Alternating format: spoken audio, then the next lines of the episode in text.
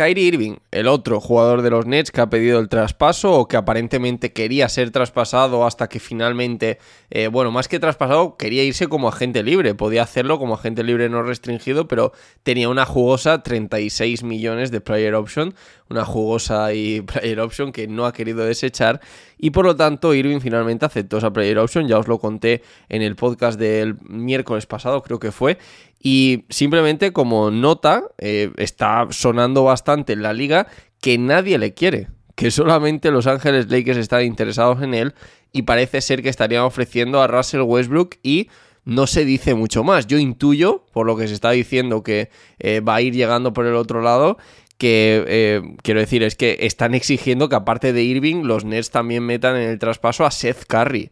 Parece que los Nets querían meter a Joe Harris y no quieren a Joe Harris, los Lakers quieren a Seth Curry, así que yo imagino que los Lakers tendrán que poner algo más, aparte de Westbrook y aparte de alguna primera ronda de draft.